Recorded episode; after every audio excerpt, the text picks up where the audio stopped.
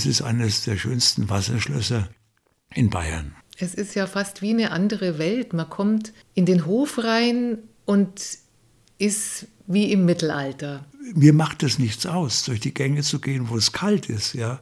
Aber es macht auf Dauer keinen Spaß, ja. Dass es einfach was ganz Besonderes ist und was sehr Schönes ist. Zu erhalten ist es für mich nur, wenn ich hier drin leben äh, soll oder kann oder muss und da mit dem Landesamt für Denkmalpflege eine Linie finde. Es war einfach überwältigend. Natürlich habe ich mir das im Internet angeschaut, aber da wirklich davor zu stehen vor diesem gewaltigen alten Gebäude, Wasser drumherum, die ersten Sterne sind schon fast aufgegangen. Dann haben die gesagt, ja, wie viele Leute ich hier hätte, die da aufräumen und alles machen. Habe ich gesagt, nichts, niemand, ich bin allein. Ich bin eigentlich ganz allein hier geblieben. Aber da habe ich mir um das Denkmal als solches keine Gedanken gemacht.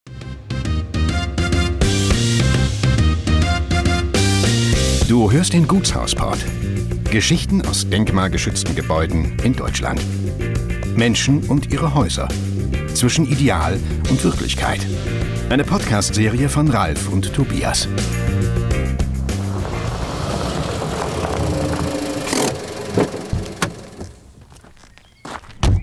Heute hat es uns mit dem Gutshauspott in den fränkischen Teil des Grabfeldes verschlagen. Wir besuchen ein außergewöhnliches Haus mit einer sehr langen Geschichte. Wir sind zu Gast im Wasserschloss Irmelshausen und sind hier für euch verabredet mit Yvonne und Hans von Bibra.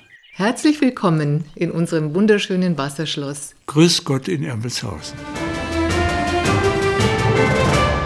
Herr von Bibra, Sie entstammen aus einem fränkischen Uradelsgeschlecht. Wann tauchen denn die allerersten urkundlichen Erwähnungen Ihrer Familie auf? Äh, die urkundlichen sind 1151 da waren wir bei dem Grafen, dem hier alles gehörte, das ist der Graf Henneberg. Den hat hier das ganze Land gehört. Die sind nach und nach ausgestorben. Und da hat ein Bibra bei einer Urkunde mit unterzeichnet. Die meisten konnten ja nicht lesen beim Notar. Deswegen stehen da immer wahnsinnig viele Zeugen. Und 1151 war der erste von Bibra, der ein, unterschrieben hat, einen Kaufvertrag. Ja. Und wie gelangte die Familie im Laufe der Jahrhunderte zu Bedeutung? Waren es eher Ministeriale, die Ämter ausübten? Wir gehen davon aus, dass wir schon um 800 gelebt haben und äh, dass diese Insel, auf die wir jetzt sind, Irmelshausen, eine ganz kleine Insel, dass irgendjemand da war, der die bewirtschaftet hat. Es war alles voll Waldfläche, alles, was heute Land ist, war Wald. Und erst in dieser Zeit ist man natürlich dann nicht zum Grafen gleichbestellt worden zur Unterschrift, ja, sondern wir gehen davon aus, dass wir ungefähr 200 Jahre schon bekannt waren und deswegen mit dem Grafen in Verbindung getreten waren. Ja. Betrieb die Familie hier Landwirtschaft? Es gab immer Landwirtschaft, aber die Familie, solange ich sie kenne, hat nie Landwirtschaft selbst betrieben. Ja. Sondern die, die Landwirtschaft war immer verpachtet. Der Gutshof vor dem Schloss ist seit vierter Generation in der vierten Hand, wird er verpachtet, ja. Sie selbst ähm, haben vermutlich nicht immer hier auf diesem Schloss äh, gelebt. Können Sie für die Zuhörerinnen und Zuhörer Ihre Station mal versuchen nachzuzeichnen? Ja, also ich bin hier auf dem Schloss zur Welt gekommen. Natürlich nicht auf dem Schloss, sondern im Krankenhaus in Bad Kissingen. Also ich bin ursprünglich Bad Kissinger, aber ich, äh, mein Jahrgang ist 1947. Mein Vater kam aus Berlin, hatte alles verloren und ist mit dem Fahrrad nach Bad Kissingen gefahren, hat meine Mutter besucht. Von dort sind wir hier nach Irmelshausen gekommen, haben hier gelebt. Und die Schule auf den Dörfern war so schlecht, dass wir zu Königshofen hin zwei Jahre im Rückstau waren. Und damit ich überhaupt die Aufnahmeprüfung fürs Gymnasium bestehe, musste ich schon nach Königshofen ins Internat mit neun Jahren. Und äh, da bin ich dann kurz geblieben. Es war eine alte Bretterbude, das Internat. Und wenn irgendwas war, war es der Sohn vom Baron, weil der angeblich Geld hatte. Ja. Das hat aber nicht gelangt und dann haben wir irgendwann war es sehr schlecht und ich wäre, glaube ich, schon wieder durchgefallen. Und da haben meine Eltern gesagt, jetzt ab ins nächste Internat. Und dann haben die das Landschulheim Schloss Geibach ausgesucht. Und da war ich dann sechseinhalb Jahre bis ich Abitur gemacht habe. Und da kamen dann die früheren Leute, mit denen ich zusammen war, und haben gesagt, Bibra, bist immer noch da, was willst du denn machen? Und das Einzige, was ich da gut äh, fand, war Chemie. Ich weiß gar nicht, warum ich das so verstanden habe. Ich habe gesagt, ich wäre Chemiker. Es war schönes Wetter, Mai, und da haben die gesagt, bist du verrückt? Schau mal raus, wie schön das ist was willst du denn da im stinkigen Labor, wo es explodiert? Ja, du musst was anderes werden. Also was denn? Ja, Jurist.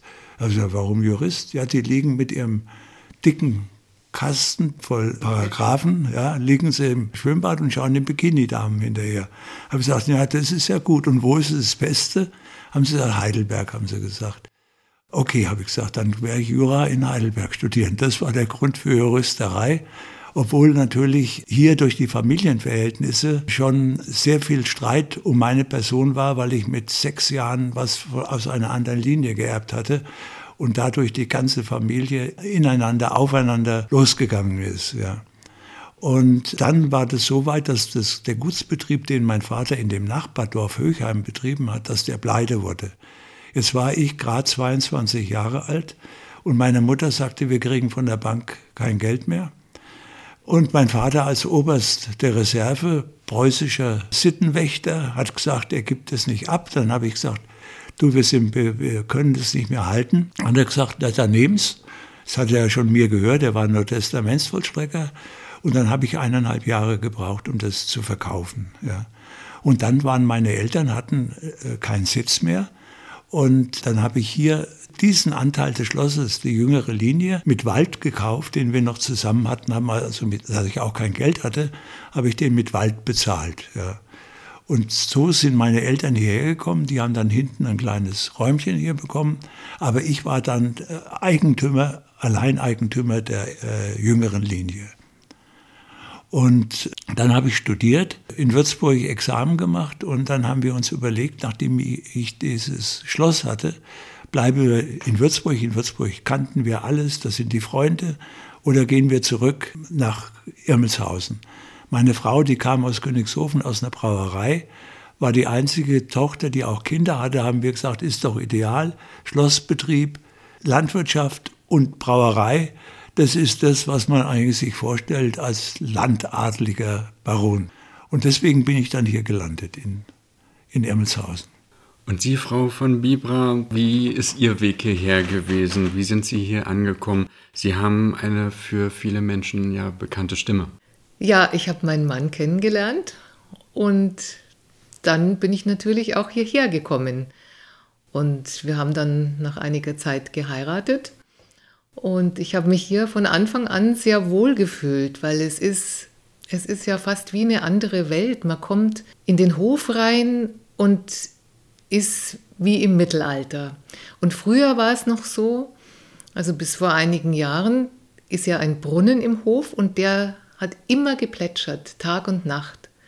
Und man kam also rein in diesen Innenhof, es plätschert ein Brunnen und man ist wie zeitversetzt. Und ja, es ist das ganze Schloss natürlich auch so, dass es einfach was ganz Besonderes ist und was sehr Schönes ist hauptsächlich im Sommer. Aber man kennt sie auch aus dem Radio. Ja, also ich habe in München auch noch einen Wohnsitz, weil ich ja in München beim Bayerischen Rundfunk gearbeitet habe. Und da bin ich halt gependelt die ganzen Jahre und jetzt bin ich im Ruhestand und jetzt pendle ich auch noch, aber nicht mehr so häufig. Das Wasserschloss Irmelshausen weist ja eine bemerkenswerte Kontinuität auf, die eben auch an seiner Lage in Westdeutschland liegt. Seit wann ist das Wasserschloss Irmelshausen im Besitz der Familie? Kann man da eine Jahreszahl nennen? Es gehörte dem Grafen Henneberg und der Teil, den Irmelshausen gehörte, der ist 1375 ist der ausgestorben. Da ging das zurück an das, nach Würzburg an die Kirche und die Kirche hat es uns gegen Wiedereinkauf belehnt. Ja. Und wir haben dann 100 Jahre hier gesessen, haben viel investiert und dann wollte das die Kirche auf einmal wieder zurückhaben. Und da haben wir gesagt, ja, wir machen das, aber wir möchten eine Entschädigung haben. Die Kirche hat gesagt, machen wir nicht. Ja, und da ist es zu einem Prozess gekommen, der 1470 eingeleitet wurde und den der Bischof 1500, wir hatten damals einen Lorenz von Bibra, einen Fürstbischof, der war gleichzeitig Fürstbischof und Herzog von Franken. Und der saß in Würzburg und der hat es geschafft, dass das Gericht einen Vergleich macht, dass uns das Haus seit 1376 gehört und seitdem sitzen wir hier. Hm. Springen wir mal zurück in die Kindheit. War das für Sie vom Bewusstsein was Besonderes hier? Wie haben die Freunde das wahrgenommen? Es war sehr besonders, weil mein Vater hat alles verloren. Der war zum Schluss oberste Reserve im Potsdamer Regiment. Der flüchtete auch, kam hierher und musste für seinen Bruder hier das Schloss bewirtschaften. Und wir lebten, der Bruder auf der einen Seite der älteren Linie und wir auf der anderen Seite. Und es kam deswegen zu, sagen wir schon, zu Streitigkeiten, weil der Bruder dann eine Guttenberg heiratete, ja, und die uns Vorschriften machte und sie verlangte von uns zum Beispiel, dass wir auf Bumsklos gehen müssen, ja, obwohl wir natürlich ein, äh, ein Klo hatten, ja. Aber das war natürlich auch eine Zeit, wo es keine Bäder und sowas gab und nachdem hier niemand gelebt hatte, weil mein Vater war in Berlin, meine Mutter war im Elsass, ja, hatten wir hier kein Zuhause, ja, und deswegen war für mich das ein ganz neues Zuhause. Und in dem Dorf war man natürlich, ich war da ein ganz normaler Bürger. Meine Tante hat dann mal gesagt, die Gutenberg, zu den Kindern, die mit mir gespielt haben, wie ich 16 Jahre alt war, ihr müsst jetzt Herr Baron sagen. Da haben die gesagt, die spinnt doch. Ja, das machen wir nicht. Wann haben Sie denn hier für sich entschieden, den Teil der Burg zu übernehmen? Das habe ich entschieden, als wir 1970 den Gutsbetrieb in Höchheim verkauft haben. Da werden meine Eltern, ich habe denen noch ein fünfjähriges Wohnungsrecht eingeräumt, aber danach werden sie auf der Straße gesessen. Und mein Vater schwerkriegsbeschädigt, ja, und da habe ich gesagt, er will ja auch adäquat wohnen, nachdem er wirklich ein gutes Leben hinter sich geführt hat. Und dann habe ich hier mit dem Onkel, mit dem ich früher einen Prozess geführt habe, haben wir uns zusammengesetzt und gesagt, pass auf, was wir gemacht haben, war viel kaputt, aber wir haben beide Kinder und wir regeln das so, ich bezahle dir das mit Wald und du überträgst mir deine Hälfte. Und deswegen bin ich als ältere, als der letzte ältere Eigentümer der jüngeren Linie geworden. Und da hat immer der Siegesmund gesagt, das ist doch schön. Jetzt ist Bibra wieder in einer Hand. Aber leider war es nicht so. Und Sie, Frau von Bibra, erinnern Sie sich so an Ihren ersten Moment, wo Sie hier auf das Schloss kamen? Ja, an den ersten Moment kann ich mich sehr gut erinnern. Das war, ja, es war schon früher Abend, als wir hier ankamen. Mein Mann hat mich abgeholt vom Zug. Und wir standen da draußen vor dem Schloss und es war einfach überwältigend. Natürlich habe ich mir das im Internet angeschaut, aber da wirklich davor zu stehen vor diesem gewaltigen alten Gebäude, Wasser drumherum, die ersten Sterne sind schon fast aufgegangen. Es war unglaublich. Bevor wir zum Gebäude selbst kommen, wir haben jetzt schon ein paar Mal die Begriffe ältere und jüngere Linie gehört. Hans ist auch ein sehr weit verbreiteter Vorname in Ihrer Familie. Können Sie uns ähm, die Geschichte der Linienteilung vielleicht mal ein bisschen versuchen auseinander zu dividieren? Weil Irmelshausen ist eine Garnerbenburg. Und ich glaube, das muss man mal erklären. Also es hat hier immer nur der älteste Sohn geerbt und die anderen wurden ausbezahlt. Die sind also zum Militär oder Beamte, Richter geworden und die Frauen haben also eine ganz kleine Pension bekommen. Jetzt war 1780 ungefähr, gab es nur noch zwei Brüder. Und dann hat sich der jüngere Brüder aufgeregt, dass der ältere alles bekommt und er gar nichts. Ja. Und dann haben die mit ihrem Vater zusammengesessen und da haben die gesagt, machen wir einfach eine Teilung. Und dann haben die sie die Gutshöfe aufgeteilt und die wurden dann benannt nach dem Älteren, das war die ältere Linie. Und der hat auch das Schloss dann bekommen, was in der Mitte geteilt wurde, weil beide Brüder wollten das Schloss für sich alleine haben. Und dann hat man 20 Jahre diskutiert, bis 1800 ungefähr. Und 1800 hat man dann einen notariellen Vertrag gefunden. Wo die ältere Linie dem Älteren gehörte und die jüngere Linie dem Jüngeren. Nur war diese Teilung, weil die musste gemacht werden, weil man nur über eine Brücke hier reinkommt, weil es ein Wasserschloss ist, ja. Und äh, deswegen hat man gesagt, es geht nicht anders, dass die Familien hier so zusammenleben, weil es ist ja eine Familie. Und die hat sich aber völlig entzweit, ja, in 200 Jahren. Ja. Und erst als Kriegsende war, sind alle in Westen geflüchtet und da kamen die von der jüngeren Linie und die Älteren, die sich eigentlich nicht kannten, außer von Familienfesten. Und da hat mein Vater seine Frau kennengelernt, der auch eine von Bibra aus der jüngeren Linie und so bin ich eigentlich ein Doppelbibra. Wollen Sie für uns und die Zuhörerinnen und Zuhörer mal dieses Ensemble erläutern in seiner äußeren Gestalt, in seiner Kubatur und vielleicht den einen oder anderen Schwenk in die Geschichte machen? Die Geschichte ergibt, dass bevor wir es bekommen haben, dass hier das Schloss in der jetzigen Ursprungslage nicht da war. Es war der Eingang, der Haupteingang und, und der rechte Komplex da sollen noch Steine sein, die aus dem 13. Jahrhundert äh, stammen. Und dann lebte man hier und nachdem wir das 100 Jahre hatten, 1470, hat man dann gesagt, okay, wir müssen was machen. Und dann hat man also gesagt, aber bevor wir was machen, muss es uns auch gehören. Ja? Und deswegen kam der Prozess gegen die Kirche zustande, den wir dann letztendlich durch einen Vergleich, 30 Jahre lang verhandelt für einen Vergleich, bekommen haben. Ich habe, bevor ich Examen machte, hier das Gericht mal von Würzburg gehabt und habe ihnen gesagt, dass die Vergleiche jetzt doch heute etwas schneller gehen als 30 Jahre. Und dadurch ist überhaupt es entstanden, dass es von der Familie bewirtschaftet wurde. Und das hat sich eigentlich so fortgepflanzt, dass das Haus als solches gar nicht so groß was spielte, weil es ist so entlegen, dass wenn man jahrhundertelang in der Geschichte bleiben möchte, müssen die Leute immer irgendwie groß sein, Bischof, irgendwas werden oder was Größeres in der Politik, damit über den Namen noch gesprochen wird. Und äh, so war dann eigentlich bis zu Kriegsende 45 hat hier keiner gelebt und hat gesagt, das ist mein Zuhause, sondern man ist groß geworden, die Eltern waren auch irgendwo, man hat von seinem Beruf gelebt und hier konnte man sich treffen, wenn Familienfeste waren. Die Optik, die ist schwer zu erklären, weil es keine Schlossanlage, sondern eine Festung ist. Ja. Festung bedeutet, es kommt ein Feind und gegen den Feind muss man vorgehen.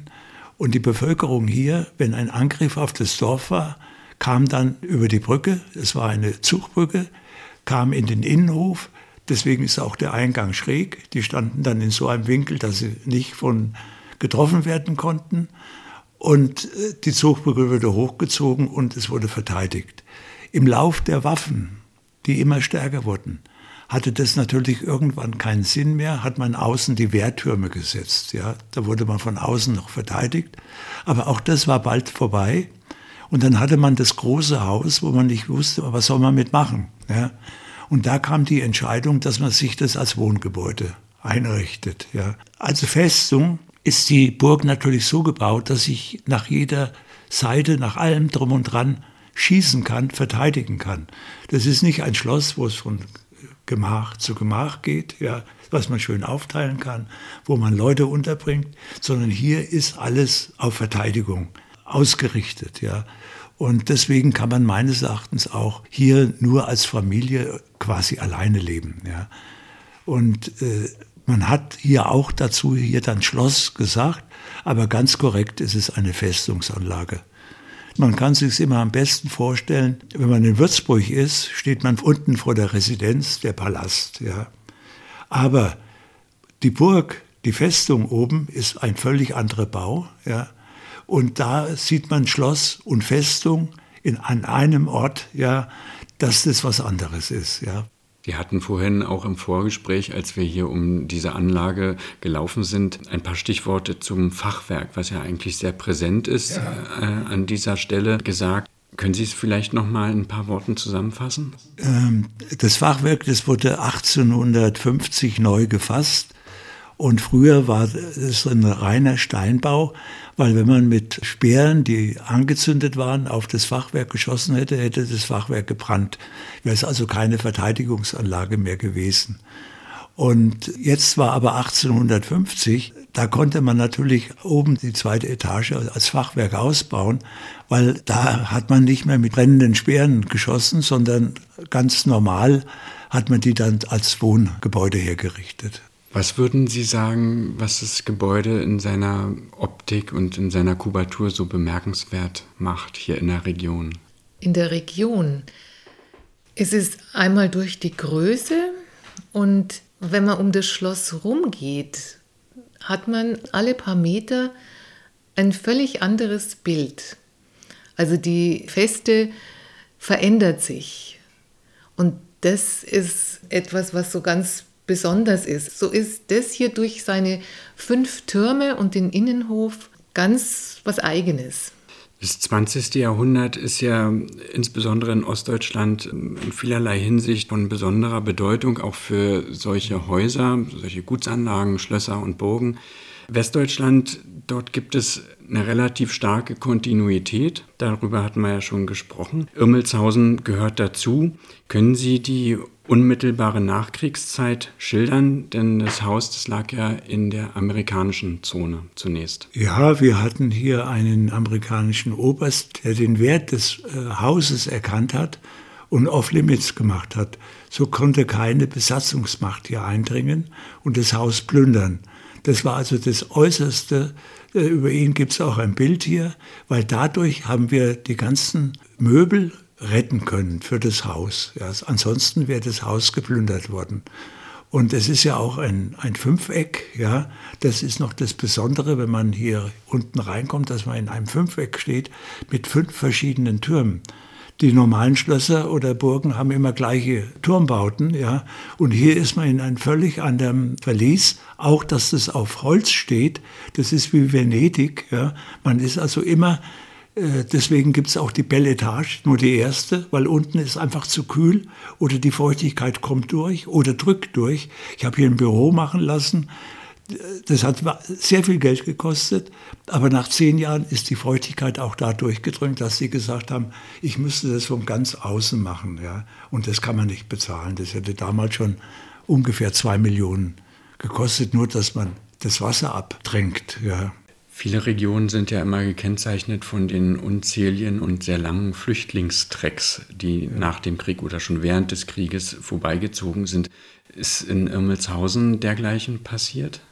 Die, wir hatten Flüchtlinge hier auch. Also wir waren ja selbst alle Flüchtlinge in dem Sinn. Aber wir hatten auch fremde Personen, die hier wohnten.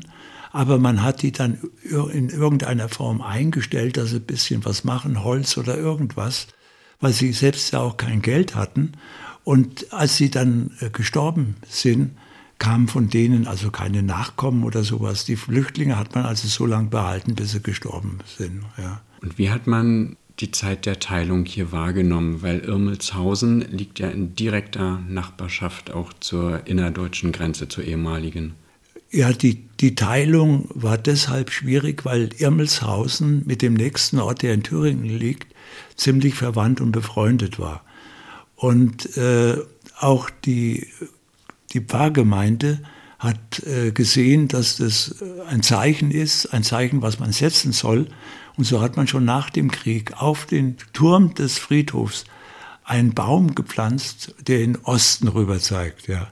Und obwohl im Osten durften die nicht hinschauen, die mussten ihre Häuser vernageln äh, zum Westen hin und wenn man da, spazieren gegangen ist, war ja eine Grenzanlage, ja. Und die Grenzanlage, die ist jetzt, wenn, die, wenn man irgendwo in Israel ist, sieht man, wie die Grenze hier war. Und das ging hier durch. Und wenn Sie bedenken, wo Sie jetzt da durchgefahren sind, ja, da war früher unmöglich. Es war 10-Meter-Streifen, Grenzen. Aber man muss vielleicht auch dazu sagen, es gibt hier noch nachdem das ja so grenznah ist, es gibt hier Felder, über die man besser nicht geht, weil, die, weil da sind noch Minen drin. Und die haben sich durch, durch äh, Wasser und Wind und Wetter verschoben. Also man hat die gar nicht alle gefunden und es ist nicht ungefährlich, hier in, sagen wir mal, gar nicht so weit, so einen Kilometer weit, da spazieren zu gehen. Das ist uns einmal so gegangen, dass wir uns tatsächlich irgendwie verlaufen haben, haben eine Abkürzung genommen und dann haben wir gesagt, um Gottes Willen, jetzt sind wir genau in dem Gebiet, da könnten jetzt irgendwelche Minen sein. Und wir haben einen großen Umweg gemacht, dass wir dieses Feld sozusagen nicht durchquert haben, weil es war uns einfach unheimlich. Also es stehen auch noch Schilder dort, Achtung, Minen, hier waren Minen, dass man nicht auf, heute noch, dass man nicht auf diese Felder geht. Ich kenne jetzt die ganzen Minen, weil ich eben die Grenze kenne. Und äh, wenn ich jetzt sehe, wie die damals, äh, was die gemacht haben, wie die, die Minen verlegt haben und was die sich für Alkohol gekauft hatten und dass die gar nicht mehr wussten, wo das überhaupt war, und dann kamen die Panzer und da hat es natürlich gescheppert hier, ziemlich nah hier, war wirklich alles dicht, ja. Und die kamen auch mit Geräten, damit die gefunden werden. Aber es sind nicht alle gefunden worden und über solche Felder laufe ich nicht. Ja. Was glauben Sie, spielt das Haus für eine Rolle für die Bevölkerung hier vor Ort? Also für die Bevölkerung, wir sitzen hier 600 Jahre, wir waren eigentlich der Arbeitgeber, ja, weil früher äh, der Schmutz, der hier äh, der Pächter ist, der Gutspächter, der hatte ja keinen Bulldog, der, äh, das waren Pferde und, und die Burschen, die dafür gearbeitet haben für ihn.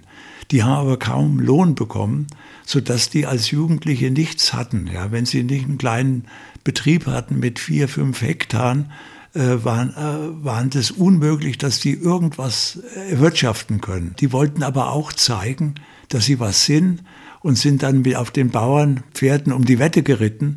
Da waren zehn äh, Burschen da, die äh, gekämpft haben auf einem Feldweg um die sogenannte Krone. Das ist eine Spitze, wo die Damen, die Dorfleute äh, Fähnchen gestickt haben und angeklebt haben, um damit ihm die überreicht werden kann. Jetzt hatte er natürlich kein Geld. Ja. Und es war immer der Empfang, Pfingstmontag im Schloss. Der Sieger wurde geehrt und er hat vom Baron ein Geldgeschenk bekommen, dass er die Konfirmandinnen, für die das gemacht wurde, auch einladen konnte. Und dadurch war Pfingstmontag Irmelshausen offen für die Bevölkerung. Die Bevölkerung, die hatte sonst keinen Zutritt außer den Leuten, die hier gearbeitet haben. Aber die hatten natürlich dann wieder Leute im Dorf, mit denen sie zusammengearbeitet haben, so dass wir eigentlich ein gutes Verhältnis hatten.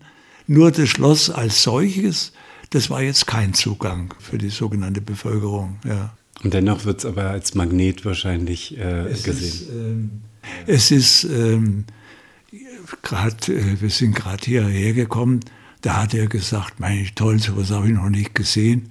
Das ist so der typische, der hier durchfährt, der sieht es, der hält, der lässt oben sein Auto stehen, dann guckt er erstmal, oh, das darf das ja gar nicht betreten, ja. Und äh, es ist eigentlich was Besonderes, aber auch weil die Bauart besonders ist, ja. Und das äh, hat auch das Landesamt für Denkmalpflege gesagt, das ist eines der schönsten Wasserschlösser in Bayern. Hm. Wie sind Sie denn damals zu dem Familiensitz zurückgekehrt? Also was bewog Sie denn zu dieser Entscheidung? Es lebten ja meine Eltern hier. Und äh, ich habe in Würzburg Examen gemacht und kannte in Würzburg auch gute Anwälte und wollte eigentlich eine Anwaltskanzlei in Würzburg äh, aufmachen, weil ich mit meiner Frau in Würzburg schon ein Haus hatte. Und wir waren eigentlich Würzburger und unsere heutigen Freunde sind auch aus Würzburg. Ja. Und dann hat meine Frau, die hier auch aus der Gegend kommt, aus Königshofen, hat gesagt, nein, jetzt haben wir das Schloss gekauft, jetzt halten wir es auch. Ja. Und dann habe ich mir, mir war das eigentlich egal, habe gesagt, okay, dann mache ich eben in irgendeinem Dorf, hier gab es kein, äh, kein Gericht mehr. Ganz früher war hier in Königshofen ein kleines Amtsgericht. Ich suche mir eine Stadt aus, Schweinfurt, Bad Kissingen. Und dann habe ich mir Bad Kissingen ausgesucht 1979, wo ich Examen gemacht habe. Und dann haben wir das Haus in Würzburg verkauft. Das hat natürlich nicht gelangt, um den Umbau hier zu bezahlen. Und dann haben wir gesagt, okay, dann leben wir da, wo wir eigentlich herkommen. Ja. Wir sind ja heute in einem ganz, ganz besonderen Haus. Das Haus hat eine Geschichte von 400, 500 Jahre.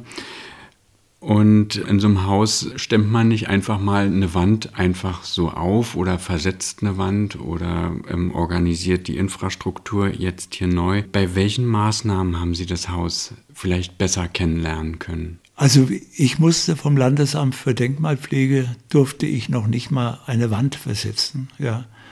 Und äh, hier in dem Raum, wo wir sind, sind zwei Türen, die sind wirklich 200 Jahre auseinander. Und ich hatte einen Architekten, der gesagt hat, in dieses Haus, da kommt kein Plastik rein, musst alles so machen, wie es war. Die Fenster sind nachgebildet worden für hinter den Putzenscheiben. Die Beschläge musste ich stanzen lassen, weil man sie nicht mehr kaufen konnte. Und äh, man hat zu dem Haus eigentlich, man kannte das Haus ja, und man hat nur gesagt, okay, jetzt mache ich da die Technik, gebe ich ein, ohne dass man sie sieht. Ja. Und das war das Schwierige. Ja. So haben wir die Heizungsrohre verlegt, dass man hinkommt, dass man nicht die ganze alles aufreißen muss, sondern wir haben Wandverschalungen gemacht, ja, wo die Heizungsrohre laufen, dass man sieht, wo der Schaden ist, weil wenn der Schaden nur unten ist und äh, es kommt dann irgendwo durch, dann hat man den Schaden nicht, ja, sondern nur da, wo es am schlechtesten war. Und deswegen hat man eigentlich das Haus kennengelernt wo man auch Bäder äh, reingelegt hat. Und Bäder war natürlich schwierig, weil die Kacheln sprengen. Wenn, das Haus arbeitet immer. Und wenn man jetzt ganz neue, teure Bäder da einbaut und äh, es ist nach einem Jahr fallen an die Fliesen darunter, ja, das war ein Problem. Ja. Aber der Architekt hat gesagt, das ist alles kein Problem. Wenn du das zahlen kannst, kannst du es auch gescheit machen. Ja. Sie sind ja kein Architekt, kein Planer. Ähm wie gehen Sie an so ein Projekt heran? Also wenn beispielsweise Überraschungen hinterm äh, Lehmputz lauern? Also früher von Würzburg bin ich nach Volkach gefahren, die Schwane. Das ist ein altes, ganz altes Lokal. Und die Stadt Volkach wurde auch von einem Bibra mit gegründet. Und da war ein alter Architekt, der war bei Weiß und Freitag, das war damals die größte Baufirma, die es gab. Und zufällig war seine Tochter in der Schwane die Wirtin geworden und die hat neu gekauft. Und die haben den am, an den Dresen natürlich äh, sitzen lassen und haben mit denen gesprochen und gegessen. Der hat also nicht das bekommen, was man da kaufen konnte. Und den habe ich kennengelernt, habe mit ihm gesprochen. Und dann hat er gesagt, was ich für ein Haus habe. Und dann hat er gesagt, okay, das schaue ich mir an. Und dann sag du mir, was, was du haben möchtest und dann mach, machen wir das. Ja. Und de, so habe ich mit ihm hier das Irmenshausen aufgebaut. Also ich war vom Architekten betreut und habe ihn natürlich geholt. Ja, und dann sind wir hier durch. Ja. Und welche Herausforderungen gab es für Sie hier? Also Sie meinten ja gerade schon die Bäder und die Fliesen, aber was waren die essentiellen großen Herausforderungen für die Instandsetzung des Hauses? Ja, die, die Technik, die man nicht sieht, das war das teuerste. Heizung, die Rohre hier unten drunter, hier in den Raum, das war hier war noch nicht mal Strom hier drin, ja. Und das zu machen, ja, und äh, dass es adäquat ist, dass es auch versicherungstechnisch hält. Man hat ja die alten Schalter noch gehabt, ja, musste man alles neu machen. Und das Teure am Haus, das sieht man nicht. Man sieht es wirklich nicht. Ja. Man kann nur sagen, wenn ich hier drin bin, okay, so schaut es überall aus. Ja. Und das überall, das ist das Teure. Ich finde, was man auch nicht so sieht, wir haben es vorhin gesehen, wir haben ja den Dachstuhl sehen ja. dürfen und da liegen einzelne Dachziegel ja. drauf. Und Sie meinten, wenn es stürmt, muss man sie richten, wieder zusammensetzen. Wie sieht so ein Alltag hier aus in einem Denkmal? Der, wenn, wenn ein Sturm ist, müssen wir eigentlich rumgehen und schauen, ob ein kleiner Riss irgendwo ist, weil durch die kleinen Risse geht es runter und kommt ins Dach und auf den Boden. Und wenn man das dann sieht, wenn man oben rumgeht, sieht man ja, ob da Wasser ist oder nicht. Dann muss man schauen, dass man einen Ziegel bekommt. Aber die Ziegel sind natürlich sehr alt, die sind 150 Jahre alt und die wurden mit der Hand gemacht.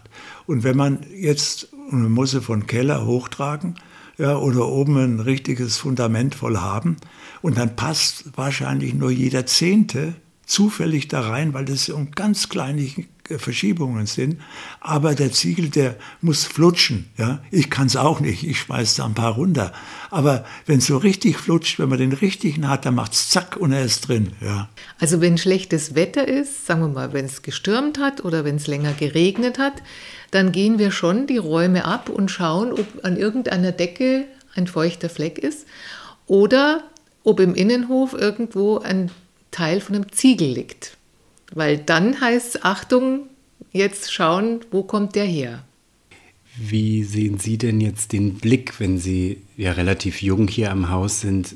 Haben Sie auch diese Verantwortung, gleich die Ecken zu spüren, zu sehen, wo die Schwachstellen des Hauses sitzen? Ja, unbedingt, weil äh, wenn es irgendwo zum Beispiel jetzt rein regnet und man macht nichts, dann geht ja etliches kaputt. Also da Schadensbegrenzung ist, indem man sofort halt was macht. Man muss hier wohnen. Ja. Ohne, ohne Wohnen geht hier nichts. Ja. Und man hat natürlich durch die vielen Firmen, die da waren, hat man die Arbeiter kennengelernt, die was machen. Nach ihrer eigenen Arbeit haben die auch gearbeitet, ja, weil sonst wären sie gar nicht rumgekommen mit dem Lohn. Und so hat man die kennengelernt und hat halt denen auch, ich habe denen halt auch eine Beratung oder sowas gegeben und dann haben die gesagt, da komme ich mal vorbei und mach dir was. Ja? Und mach dir was ist immer hier. Ja. Was glauben Sie, was Sie denn antreibt? Was ist die Grundmotivation? Ist es die Liebe zum Haus oder ist es die Tradition der Familie? Das ist die Tradition der Familie, ja. Die Liebe zum Haus, die ist natürlich da, ja. Gerade wenn ich von München komme und dann hier bin, dann denke ich, ach, ob man auf sowas verzichten sollte, würde ich sagen, nein, ja. Welche Spuren hat denn die Zeit hier im Haus hinterlassen? Es haben sich zwei Familien selbstständig gegründet. Und der letzte Vertrag, der ist seit 1942. Und da ist genau äh, beschrieben in Grunddienstbarkeiten, was man haben kann, wo, wo, die andere Seite ist, was man nicht machen darf, so dass man sich also immer eigentlich mit der anderen Linie auseinandergesetzt hat. Ja. Aber ohne, dass es jetzt eine Öffentlichkeit wurde. Und auch das Personal, was man früher hatte, hat man heute nicht mehr. Und deswegen war ein alter Spruch hier von der Familie, dass nur die Hausherren, ja, also der Herr der älteren, der Herr der jüngeren Linie, was zu entscheiden haben. Und dass das Personal sich raushalten soll. Weil die haben natürlich interveniert, ja. Die haben gesagt, nee, das geht nicht, es ist zu weit, wie ich laufen muss. Oder äh, die mussten natürlich die sogenannten kleinen Dinge regeln, ja. Früher hatte man ja eben Personal, das war also lang vor meiner Zeit natürlich. Aber so im Winter würde mir das schon gut gefallen, wenn man wieder Personal hätte, weil früher gab es hier zwei Heizer, die haben dann die Kachelöfen geheizt. Und wir haben ja hier jetzt im Winter nicht alle Räume beheizt, weil es einfach zu kostenintensiv ist. Wir haben aber sehr viele Kachelöfen. Also wenn wir zwei Heizer hätten, die jeden Tag die ganzen Kachelöfen heizen würden, dann wäre es wunderbar warm im Winter. Es gibt ja auch einen besonderen Ofen hier noch, was wir vorhin das erste Mal gesehen haben. Den Kanonenofen? Ja. Der beheizt einen Saal, der ist um circa 90 Quadratmeter groß. Da habe ich keine Zentralheizung reingesetzt, weil ich gesagt habe, da lebe ich nicht oder ich drehe den nicht auf. Weil was kostet es, den Raum warm zu halten? 90 Quadratmeter, drei Meter Höhe. Das ist ein Wahnsinn. Da habe ich auch keine Doppelfenster machen lassen. Und da habe ich, weil ich den Ofen natürlich kannte, und der sitzt auf einem Stein. Weil wenn der auf dem normalen Fußwerk sitzen würde, würde das zu brennen anfangen. So heiß wird er. Und diese Kanonen, das sind von 1833, äh, die werden mit Holz beheizt und im Winter hat es da drin ungefähr 0 Grad. Und wenn ich vier Stunden oder fünf Stunden den mit Holz beheize, ist der ganze Raum 26 Grad warm. Aber wenn man direkt vorm Ofen sitzt, da läuft einem das Wasser hinten runter. Gab es denn hier sonst noch vielleicht besondere Entdeckungen, die man nicht geahnt hat? Irgendwas, was einen überrascht hat? Ja, ich habe Schmuck gesucht, weil in so einem Haus muss eigentlich auch die Damen Schmuck haben. Ja. Dann hat sich herausgestellt, dass der in, wir hatten eine Bank in Meiningen, dass der in Meiningen in Tresur ist. Nach der Grenzöffnung bin ich dahin und da war ein Bankdirektor, der hat mir die, gesagt, schau dir mal die Tresore an. Die waren alle aufgebrochen. Ja. und die hatten die, äh, die Russen haben die geplündert. Ja. Also dass der ganze Schmuck, den man aufgehoben hat in der Bank, der war geplündert. Das ist so, dass ich von Haus aus kein Schmuckstück hier war. Kann man denn die Arbeit mit so einem Haus vielleicht auch als einen Lernprozess feststellen? Auf jeden Fall, ja. Man lernt bei jeder Geschichte, die man hat, lernt man dazu. Wir sitzen hier in einem Raum, wo dieser Turm sich ganz leicht, ganz leicht bewegt. Ja. Man sieht es an den alten Eisenaußen, ja, dass er sich schon früher bewegt hat. Und das ist hier aufgetreten auch nach rechts, sodass wir alte Eis, weitere Eisen gekauft haben. Und da war zufällig ein Statiker da aus Köln, der den großen Fall da in Köln hat, ja. Und äh, der hat gesagt, es könnte von unten kommen. Der hat uns dann angeschrieben und hat gesagt, die Risse kommen von unten. Also dass die Instabilität ja, von unten kommt. Ja. Sie haben gerade die Risse angesprochen. Von außen sieht man auch ein paar Risse, aber die sind zugespachtelt, zugemörtelt worden und wir haben diese Anker ja. draußen, die aus Metall äh, sind und die Steine zusammenhalten. Jeder andere würde wahrscheinlich Angst bekommen. Warum macht es Ihnen nicht so eine großen Sorgen? Nee, machen Sie nicht, weil ich vertraue da dem Sachverständigen, äh, dem Ingenieur, der sagt, pass auf, schau dir diesen Riss an, den du auch im Haus hast. Ja? Wenn der so bleibt, wie er ist, dann arbeitet das Haus nicht und dann passiert auch nichts. Und dann musst du nichts machen, weil du musst es ja von unten bearbeiten und von unten bearbeiten, das kostet ein Vermögen. Ja, das kostet, sag mal, wenn man hier diesen Turm aufarbeitet von unten, eine Million ja, muss man da ansetzen. Ja. Aber es gibt zum Beispiel ja immer das Hochwasser, das wir jedes Jahr, also die letzten Jahre, sehr stark hatten.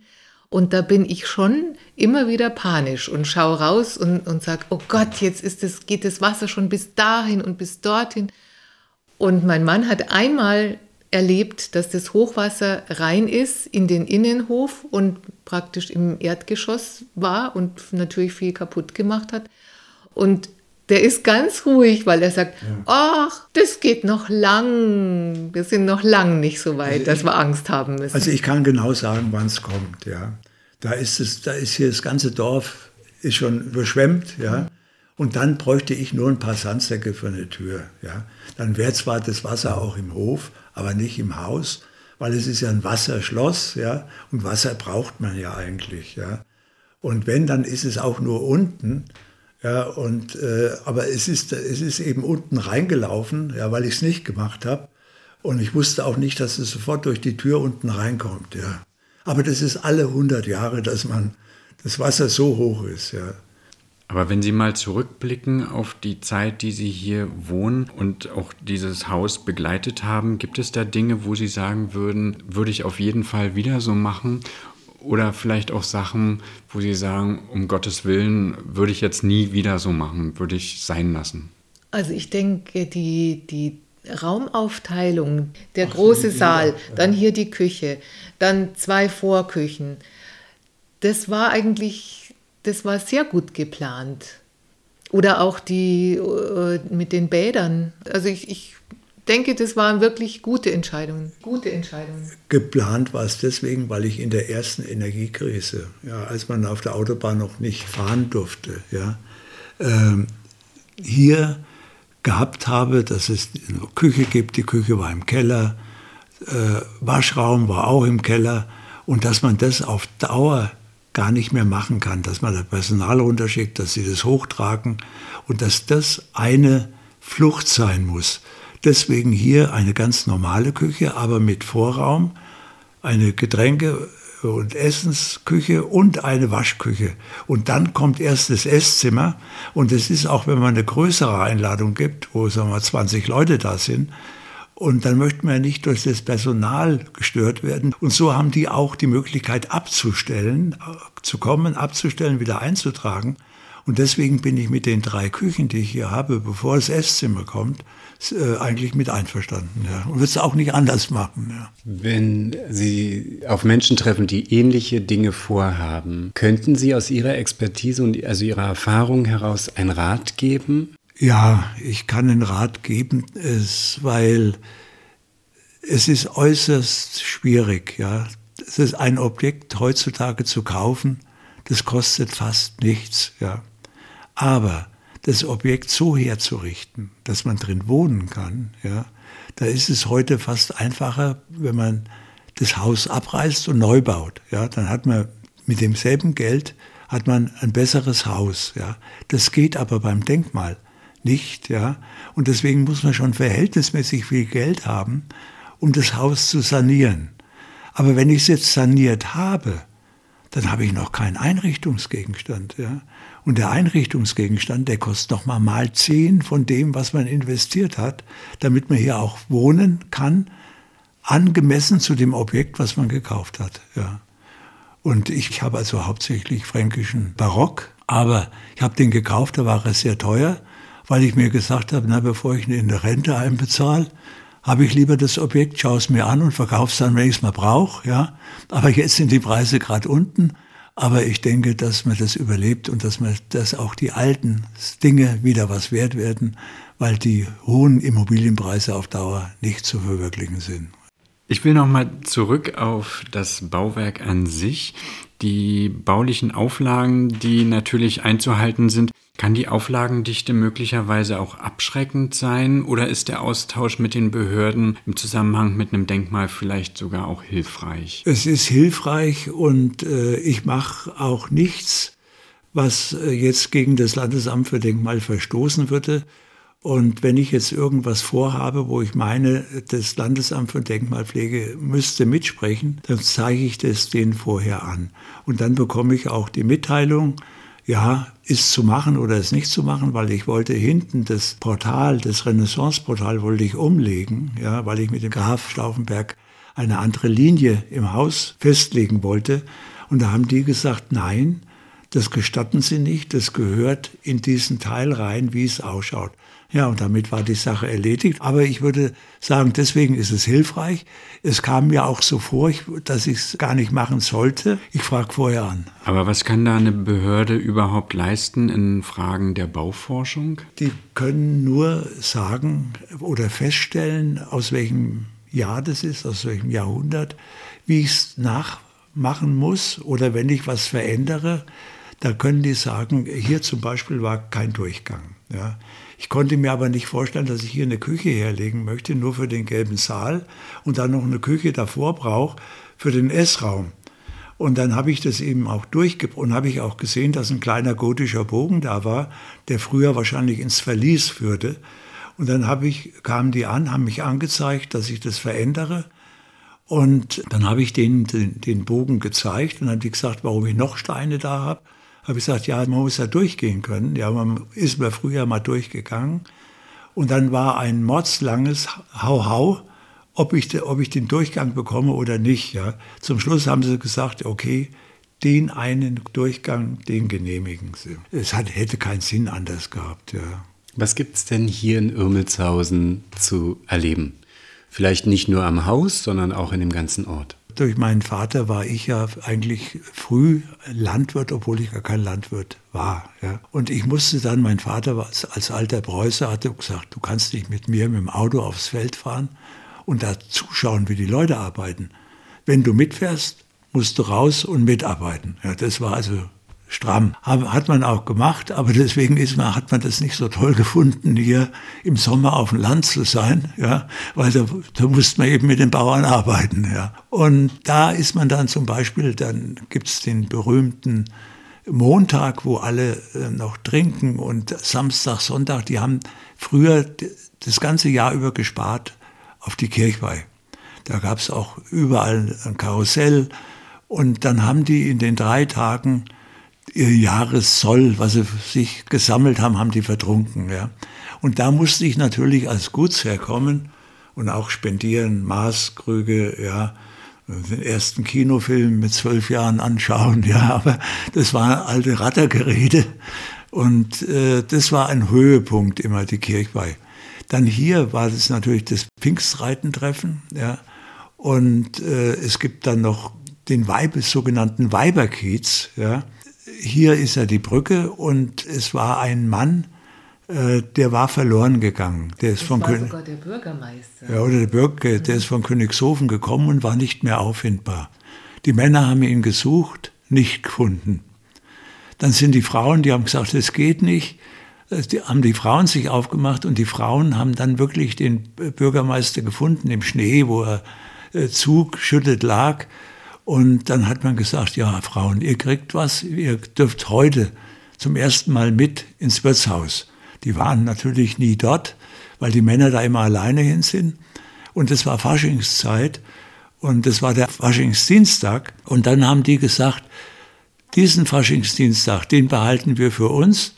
Und alle drei Jahre feiern wir als Frauen allein Faschingsdienstag im Dorf, im Wirtshaus. Und es darf nur der Landrat und der Baron dazukommen, weil die natürlich zahlen müssen. Und das ist heute, und das ist heute noch so, der Weiberfasching. Ja. Die, die Frau vom Baron ist da nicht mit hingegangen. Ja. Weil wenn sie da, meine Mutter war zwar dort, aber wenn sie da ging schon richtig deftig, deftig zu, ja. Wenn die dann anständig einen geladen hatten, ja, also das war natürlich äh, teils auch äh, zum Teil auch ordinär, was da losging. Was ist denn hier Ihr Lieblingsplatz? Also im Sommer habe ich ganz viele Lieblingsplätze. Weil wenn es warm ist und man überall sitzen kann, dann gibt es hier so einfach in jedem Raum so eine Ecke, wo es gemütlich ist. Entweder auf der Couch oder in einem bequemen Sessel, bei den Büchern. Im Sommer gibt es viele Plätze und im Winter ist eigentlich das Zentrum hier die Küche, weil hier ist es warm, hier haben wir einen Fernseher, hier haben wir einen Computer und Telefon und ich kann nebenbei kochen. Und das ist eigentlich dieser gemütliche Turm, der dann den Winter über der Lieblingsplatz ist. Ja, ich kann mich, ich kann mich da nur anschließen, weil äh, allein von der, von der Kälte her ja, muss ich ja mitziehen, ja, weil ich kann mir nicht einen extra Raum reizen lassen, äh, nur weil es mein Lieblingsplatz ist, ja, sondern da schließt man sich einfach an. Und ich lebe schon zu lange hier äh, also letztendlich mein ganzes Leben. Und äh, deswegen einen richtigen Lieblingsplatz habe ich nicht. Das Einzige, dass ich hier mal in dem Fernsehsessel mittags einschlafe. Ja. Was bedeutet es denn für Sie, wenn Sie sagen, Sie sind schon Ihr ganzes Leben hier, Teil dieses Denkmals zu sein? Da denkt man nicht an, an das Denkmal, dann denkt man eigentlich nur an die ganzen Unterschiede, die zwischen den Familien waren, wo man dabei war. Früher, als sie hier reingekommen waren, meine erste Tat hier als junger Baron, da war ich 16 Jahre alt, da hing hier auf der jüngeren Linie am Park Bitte eintreten, ein Schild ganz groß an der, an der Gartentür und auf der anderen Seite Betreten verboten. Ja. Jetzt kommen Sie als normaler Mensch hierher ja, und sehen das, was ist denn das? Wo soll ich denn da hin? Oder was mache ich? Oder wie weit kann ich gehen? Und da war das als erstes, dass ich diese beiden Schilder von den Familien, die dann nur zerstritten waren, dass ich die beide weggebracht habe, mit 16 Jahren.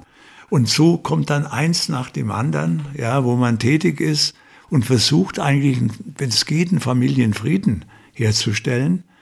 Und äh, den habe ich natürlich dann auch gelernt als Anwalt, weil ich natürlich nicht jetzt für einen Baron war und äh, fürstlich gelebt habe, sondern meinen Unterhalt bestreiten musste mit der Arbeit, die ich gelernt habe. Und da ist natürlich, wenn man dann sieht, äh, wie kleine Bauernfamilien, die einen gemeinsamen Eingang haben, ja, wie die sich bestreiten, dass das Gericht sagt, da sind die ganzen Fälle von, von, von dem einen kommen, vom anderen kommen, die schreien im Gericht. Der Richter sagt dann, ja, einer muss verkaufen von euch, so weit geht es. Ja. Das sagt er ich nicht, der andere ich auch nicht. Dann sagt der Richter zum Schluss, ihr gehört beide eliminiert, ja. weil es einfach nicht geht. Ja.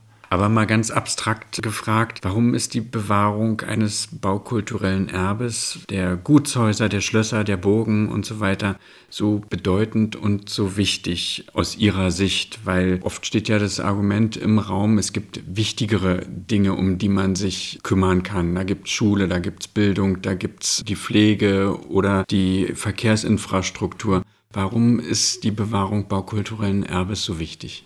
Für mich war es ein reiner Familienzusammenhalt, weil mein Vater hat als Testamentsvollstrecker mein Vermögen, was ich mit sechs Jahren geerbt habe, hat er durchgebracht. Jetzt musste ich mit 21, 22 Jahren den Rest verkaufen, um überhaupt überleben zu können. Und deswegen habe ich eigentlich gedacht, nachdem jetzt zwei Familien, meine Mutter und mein Vater aus beiden verschiedenen Linien kamen, wie könnt ihr leben? Ich kann euch nicht in eine Wohnung in Kissingen unterbringen, sondern ihr sollt ja adäquat leben. Und das war für mich der Grund, dass ich sage, da gibt's ja Ermelshausen, die jüngere Linie. Der Wolfgang von Bibra, der ist äh, Flurbereinigungsdirektor in Würzburg, der kommt hier nicht her. Und da muss ich mit dem, mit dem ich mal prozessiert habe, den, weil ich der Jüngere bin, muss ich ihn angehen. Und das war der Hintergrund, reine Familienzusammengehörigkeit und zu suchen, dass meine Eltern anständig leben können. Jetzt sind beide verstorben und da kam dann mit meiner Frau der Punkt, wo ich gesagt habe, was machen wir? Verkaufen wir es wieder? Ich habe es ja gekauft. Und da bin ich von der Frau eigentlich überzeugt worden, nee, wir verkaufen lieber unser Haus in Würzburg. Ja. Aber dass mich jetzt das äh, architektonisch oder vom Denkmalamt interessiert hätte, muss ich sagen, überhaupt nicht, weil ich nur in Schlössern groß geworden bin. Ja, und äh, da habe ich mir keine Gedanken gemacht, wie das Zusammenleben ist oder dass ich im, in dem Schloss, was äh, den Schönborns gehört, wo ich im Internat war, auf dem Ölofen mir Spiegeleier gemacht habe. Ja, das war für mich eigentlich, ja, die haben kein Geld, ja. Sonst hätte, hätte man da vielleicht eine, irgendwas, wo man äh, arbeiten kann oder was machen kann, ja. Aber wir waren da in dem Schloss mit 200 Personen, ja. Und da muss man irgendwie miteinander klarkommen, ja. Aber dass es jetzt rein technisch ist für die Schönborns, denen das auch egal war, sonst hätten sie es nicht Schülern gegeben. Ja. Da kann man sich vorstellen, wenn Schüler in einem Schloss sind, wie das hinterher ausschaut. Ja. Da können sie keinen Raum mehr nutzen als Schloss. Ja. Von der Einrichtung her, meine ich, ja. nicht von der, von der Zusammenarbeit. Ja. Und von Ihrer Seite? Die Erhaltung des baukulturellen Erbes? Ja, es steckt halt so Geschichte in jedem dieser Gebäude. Oder vielleicht nicht in jedem, aber in vielen. Und das finde ich schon bewahrenswert, weil man, man geht ja auch in Museen und schaut sich da alte Dinge an. Und wenn man in alte Gebäude reingehen kann und sehen kann, das ist ja auch wie, das ist ja alles, das ist ja auch ein Freilichtmuseum, wo man ein altes Bauernhaus anschaut, um zu sehen, wie hat man damals gelebt. Das ist, finde ich, interessant und ähm, für die nächsten Generationen doch auch also erhaltenswert. Hier gibt es ja viele Adelshäuser. Mit meinem Onkel Sigismund Bibra bin ich wirklich von Schloss zu Schloss gefahren und er wollte mir irgendeine Adlige als Ehefrau unterjubeln oder dass ich das finde. Ja. Die Damen, die, um die es ging, die fanden das auch eigentlich sehr nett, weil die waren nur gewohnt, dass sie ihre braven Bubis da mit äh, Anzug und Schuhen hatten, die nur das gemacht haben, was die Eltern gesagt haben und ich mich nicht an sowas gehalten habe, ja. Und deswegen war ich für sie interessant. Aber die waren für mich natürlich nicht interessant, ja. Die waren einfach zu brav, ja. Und deswegen war der ganze Schlosscharakter, wenn man da herkommt, wo ich rauskomme, da habe ich überhaupt nicht gedacht, ich bin dafür da, dass ich dafür zuständig bin, dass es erhalten bleibt, ja. Zu erhalten ist es für mich nur, wenn ich hier drin leben äh, soll oder kann oder muss und da mit dem Landesamt für Denkmalpflege eine Linie finde. Und dann, das haben wir jetzt auch 50 Jahre gemacht, haben wir hier alles, was hier gemacht ist, ohne dem Landesamt für Denkmalpflege zur Last zu fallen. Ja? Weil man einfach gesagt hat, das habe ich mir vorgenommen, denn das Geld, was ich verdiene, habe ich hier reingesteckt. Da würde ich natürlich sagen, ob ich das nochmal machen würde, weiß ich nicht. Nun hatten wir gerade schon über Lieblingsplätze hier im Haus gesprochen. Und wenn man sich hier so umsieht, lachen einem von dem einen oder anderen Möbelstück Gänse und Enten an. Was hat es damit auf sich? Das Ganze war ein sogenanntes Schloss, wo man Jagd ausgeübt hat.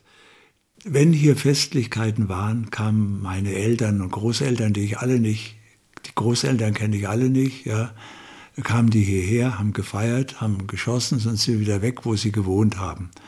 Dadurch auch überall die Geweihe und auch die Geweihe im Gang und Flur. Das sind also alles Denkmäler an die Jagdveranstaltungen, die es früher hier gab. Und so habe ich gesagt, es ist ein altes Jagdschloss und die Gänse und die kamen natürlich auch, ja, aber nicht als, als Jagdmotive, ja. Und für mich ist so ein Raum wie hier, ich habe gesagt, ich bin im Jagdschloss, ja, also können auch Geweihe rein. Aus, Bums. Obwohl ich der Erste bin, der keinen Jagdschein hat. Ja. Wie sehen Sie denn die Zukunft hier? Die Zukunft sehe ich schwierig, weil einfach der, der Großraum, den wir beleben, hier in Ermelshausen und in München zu viel ist. Ich müsste hier betreuen, insgesamt äh, mit München sind es, glaube ich, fast 900 Quadratmeter, nicht Grundfläche, sondern Wohnfläche, die zu beheizen sind. Und ich habe am Anfang, als ich hier die Zentralheizung eingebaut habe, habe ich die mal aufgedreht, weil es natürlich auch feucht war durch den Bauschutt und allen. Und da habe ich einen 12.000 Liter Tank gehabt. Und der war in drei Wochen leer. Ne? Und wenn Sie sich überlegen hier, wenn ich das Haus schön beheize und jeden Monat 12.000 Liter Öl, das kann man einfach nicht bezahlen. Und deswegen aufs Alter hin, wenn jetzt die Jugend nicht nachkommt, gehe ich auf, aufs Alter hin, würde ich dann eher in der Stadtwohnung sein, da wo ich dann auch zum Arzt hingehen kann oder hinfahren kann. Weil hier allein, das habe ich mit meinem Hund gesehen, ja, der kommt ja nicht allein rein und raus. Brauche ich jemanden, der allein für einen Hund zuständig ist und den Hund rein und raus lässt, ja. Und deswegen ist es eigentlich nur von der Größe her, wenn de, mir macht es nichts aus, durch die Gänge zu gehen, wo es kalt ist, ja. Aber es macht auf Dauer keinen Spaß, ja. Weil einfach die Heizungspolitik so teuer ist, dass die mich eigentlich herausdrängt, ja.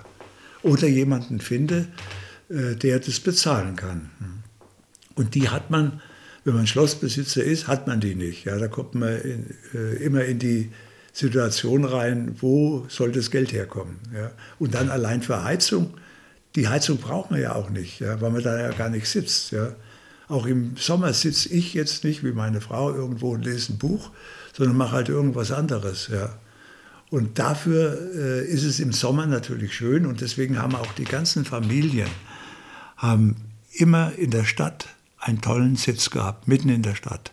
Und sie lebten hier auf dem Land von März äh, bis Oktober und zogen dann vollständig in das Haus in der Stadt. Ja. Und da konnten die Damen dann ausgehen, die Herren hatten alle Geld, ja. Aber das gibt es heute nicht mehr. Das letzte Haus, was verkauft wurde, war in Bamberg, ein Bibra-Haus. Das hat vor 30 Jahren 1,8 Millionen gekostet, ja, weil es eben ganz toll gebaut war. Und da ist, wo direkt im Antiquitätenviertel steht. Und äh, das hat dann einer gekauft. Aber 1,8 als Barpreis für ein Haus, was einem nicht mehr gehört, das war einem einfach zu viel. Das Geld hatte ich auch nicht. Ja.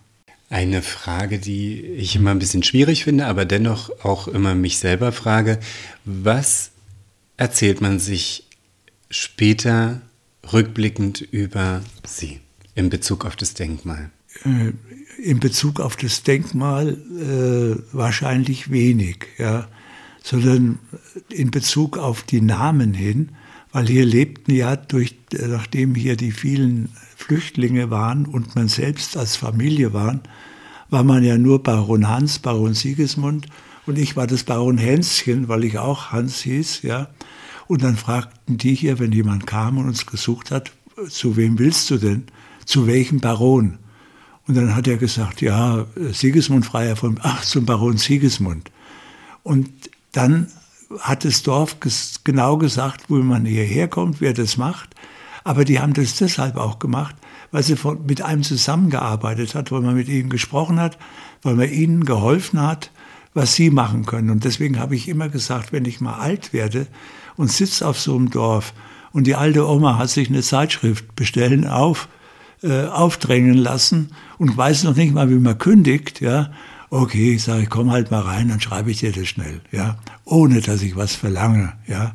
Und das ist der Bezug zu denen da. Dann sagen die natürlich, pass auf, das macht, das macht der Baron umsonst, ja. Und meine Mutter, äh, die war Kreis, war eine, ich weiß gar nicht, wie alt sie da war, auf jeden Fall eine der ersten Kreisrätinnen für die CSU, hat aber von der Politik, die mein Vater verstand und wir verstanden, keine Ahnung gehabt. Sie hat halt sich um die Leute gekümmert, hat dafür gesorgt, dass der Kindergarten Geld bekommt. Für den hat sie gebettelt, ja, damit die Leute für den Kindergarten was. Und so ist der Bezug zum Dorf da. Ja. Und da sagen die einfach, ja, der Baron, der hilft dir. Ja. So sehe ich das. Ich bin da nur ein kleines Rädchen, das da ein paar Jahre hier äh, gelebt hat. Da weiß ich nicht, ob da viel, viel bleibt. Meine Schwester hat über meine Mutter ein Buch rausgebracht, ja, die hier gelebt hat. Wir haben das verteilt. Und da war sie dabei und ich kannte natürlich jedes Haus, wo ich das hingebracht habe. Alle gefragt, was kostet. Jeder hat gedacht, er müsste 15 Euro für das Büchchen bezahlen, wo wir alle drin, also unsere Familie drin ist. Da habe ich gesagt, nee, die Carla, die hat einen Brauer geheiratet, das hat sie gemacht, hat gekostet, aber sie zahlt es ich bin nur hier zum Verteilen. Ja. Und da haben die gesagt, was? Du schenkst uns das? Habe ich gesagt, ja, von meiner Schwester, nicht von mir. Ja. ja das Einzige, was ich vielleicht mit eingebracht habe, das war ähm, dadurch, dass ich dann immer Lesungen gemacht habe, wenn, wenn wir dieses Ganzessen hatten, dann habe ich immer eine kleine Lesung gemacht. Und das habe ich eben vertieft hier auch in der Gegend oder mache es auch für die Kirche, wenn irgendwie eine Aktion ist. Dann mache ich da gerne eine Lesung mit oder mit Musikbegleitung. Das ist so mein Beitrag jetzt hier für das Haus. Durch meine Heirat nach München zu, zu der BR-Reporterin äh, konnte ich natürlich auch im Rundfunk auftreten. Und deswegen ist auch dieser Artikel erschienen, äh, dass ich zu den 500 besten Anwälten gehöre. Leider viel zu spät, aber er ist passiert. Und äh, das ist einfach das, wo man dann sagt, okay, das hat Spaß gemacht, dass ich auch äh, die Frau kennengelernt hat, weil das hat, bringt einem wirklich was, ja. Da haben die alle in Schweinfurt, es ist noch nie jemand da drin gewesen, ja, haben gesagt, wie hat der das geschafft, da reinzukommen?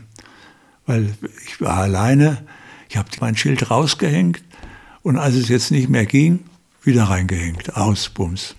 Unsere letzte Frage regt immer ein bisschen zum Denken an. Entspricht denn das, was Sie hier geschaffen haben, auch dem, was Sie sich ursprünglich vorgestellt haben oder anders formuliert, wie lebt es sich zwischen Ideal und Wirklichkeit? Es ist für mich kein Ideal und Wirklichkeit kein Unterschied, ja. Ich habe das so geschaffen, dass ich das auch ausgehalten habe, trotz äh, Scheidungen. Ich bin eigentlich ganz allein hier geblieben. Aber da habe ich mir um das Denkmal als solches keine Gedanken gemacht. Da habe ich nur gedacht, wie kann ich das weiter unterhalten? Finde ich noch mal jemanden, der hier reinpasst, wie meine Frau? Und äh, da bin ich dann nur dafür da gewesen, dass ich das auch finanziell halten kann, ja, für mich.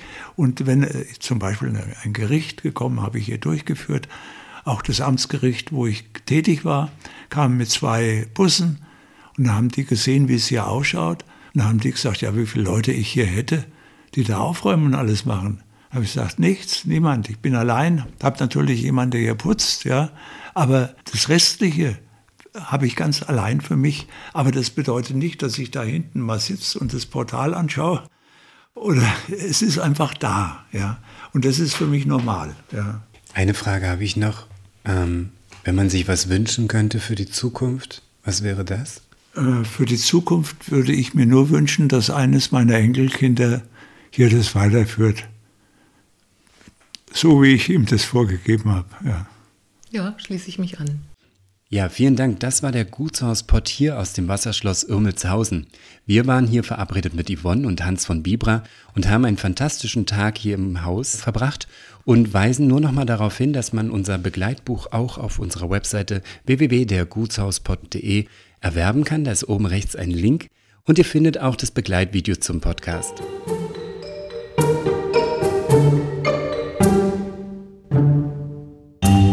Schön, dass du unseren Podcast gleich bis zum Ende gehört hast.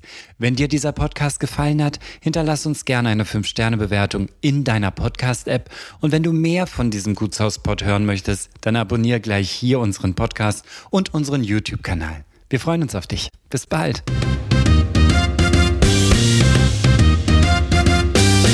Das war der Gutshauspod. Bildmaterial zu den Folgen findest du auf www.dergutshauspod.de und natürlich auch auf Instagram.